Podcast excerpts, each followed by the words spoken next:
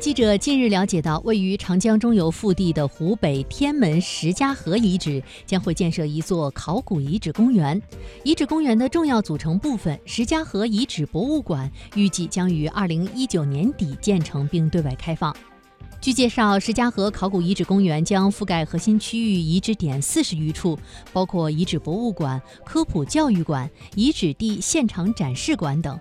以长江中游史前文明中心为主题，展示体现距今五千五百年至四千年社会高度复杂化与文明化的大型城址、高规格礼制建筑、专业生产场所，凸显石家河遗址在中国早期城市演化过程中的里程碑意义。